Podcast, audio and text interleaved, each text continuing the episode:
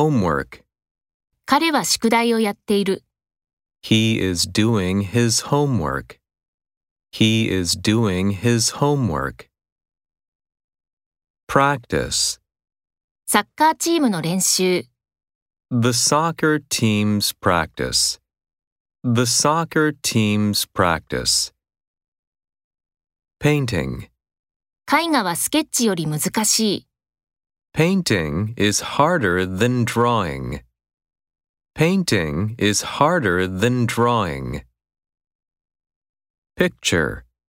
写真を撮る。 Take a picture. Take a picture.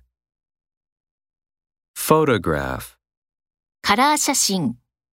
A color photograph. A color photograph. Photographer. よく知られた写真家。 A well known photographer. A well known photographer. Course. 2日間のトレーニングコース。 A two day training course. A two day training course. Message.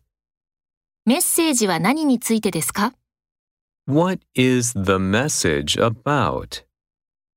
What is the message about? Conversation. 次の会話を参照する。 Refer to the following conversation. Refer to the following conversation. Kind. それはどんな種類の音楽ですか What kind of music is that? What kind of music is that?